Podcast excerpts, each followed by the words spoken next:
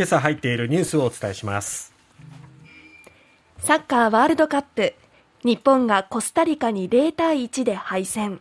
ドイツとスペインは1対1の引き分けで混戦に。大相撲九州場所。28年ぶりの巴戦制し平幕阿炎が初優勝。高安貴景勝を圧倒。中国でゼロコロナ抗議拡大。上海では異例の習近平氏の退陣要求。旧統一教会旧統一教会問題をめぐる救済新法の政府方針。寄付勧誘時の意思を抑圧しない配慮義務を明記。相次ぐ園児の置き去りを受け保育の安全総点検へ。今年度中にマニュアル作成。まずはサッカーワールドカップ。日本代表コスタリカと戦いましたが0対1敗れてしまいました。悔しいですね。いや落としてはいけない一戦だっただけにね、非常に厳しい戦いを強いられるということになってしまいました。えー、前半0対0で折り返しまして後半選手を入れ替え森保マジックまた炸裂かと思ったんですが思ったほど機能しなかった。連携がなかなかねサイドに投入した三笘選手そして右サイドに投入した伊東純也選手を使ってなんとかサイドから切り崩したい。もうボあのコスタリカがディフェンスがすごく硬く、はい、えー、配置してたんでね、5枚ディフェンスを置いてたんで、なんとかサイドから切り崩したいってとこだったんですけど、うまくこう機能させられず、そして後半36分に、ちょっとしたミスっていうところを突かれてしまって、えー、えー、失点をしてしまい、そのままゲーム終了。0対1、日本敗れてしまいまして、えー、コスタリカと勝ち点3で並ぶ状態。ただ得失点差で日本が上回っているので、はい、今2位が日本、3位コスタリカ。そして、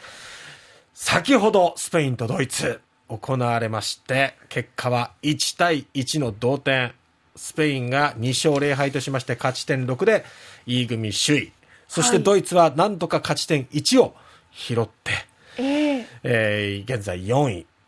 ですね。なんとかスペインが先制したんで、おっしゃーと思って、このままスペインに勝ってほしい、そうした方が日本としては非常に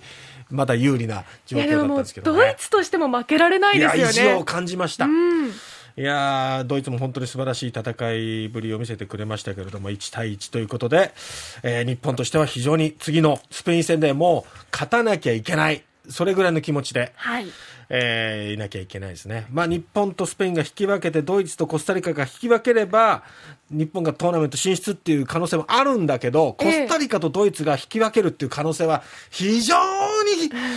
ゼロに等しいぐらいの。再び大金星を日本が取りたいですね。スペインとの戦いぶり見てたら、ドイツ、このドイツに日本勝ったんだって思うぐらい、特に後半ね、サネという素晴らしい選手を投入してからもう息を吹き返したようなドイツがすごかったんですよ。えーえー、福岡市博多区にある地域交流センターサザンピア博多でもパブリックビューイングが開かれまして多くのサポーターが声援手拍子でね応援したということなんですが150枚用意していた無料のチケットは試合後に全てなくなったやっぱりドイツ戦で勝利した後の反響は大きかったということなんですがあとは時間が良かったよね。そうですね。7時でしね。7時から見られるっていいね。えー、次のスペイン戦4時ですから。えー、頑張って起きて応援する。かな。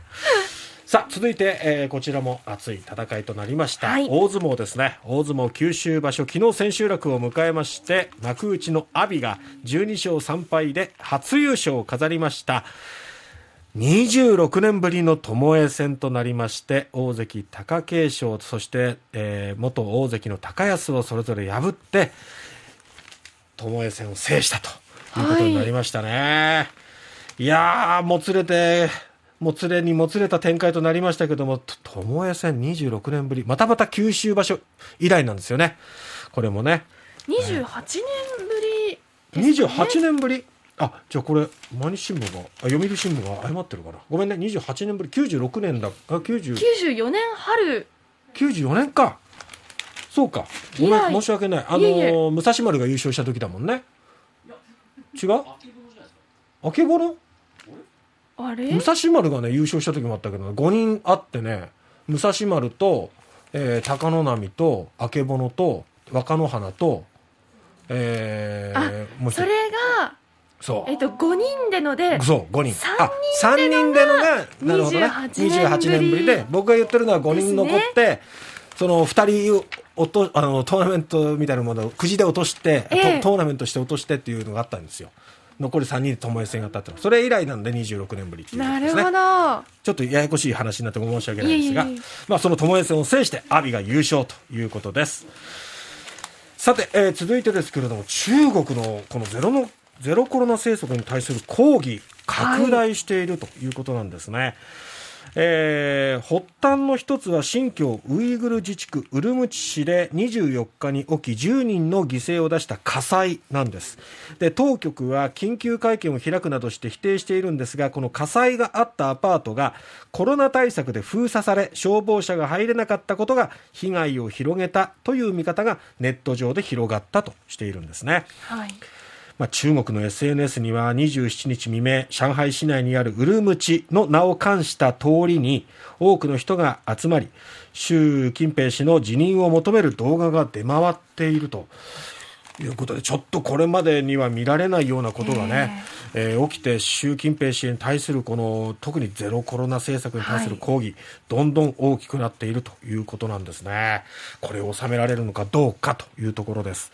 そして旧統一教会の問題を受けた被害者救済新法をめぐって政府は法人が寄付を勧誘勧誘する時の配慮義務として自由な意思を抑圧しないことを明記する方針を固めたということですマインドコントロール下にある人の寄付の救済を求める野党の意向を考慮したということで自由な意思を抑圧して適切な判断をすることが困難な状況に陥らせないなど新たに盛り込んでこの配慮規定を進めていくと。いうことなんですね。このマインドコントロール下にある場合も認めるかどうかっていうところ、そもそもマインドコントロールにあるのかどうかっていうのを認定するのが難しいっていうところもあったんですけども、盛り込む方向で話を進めていくということです。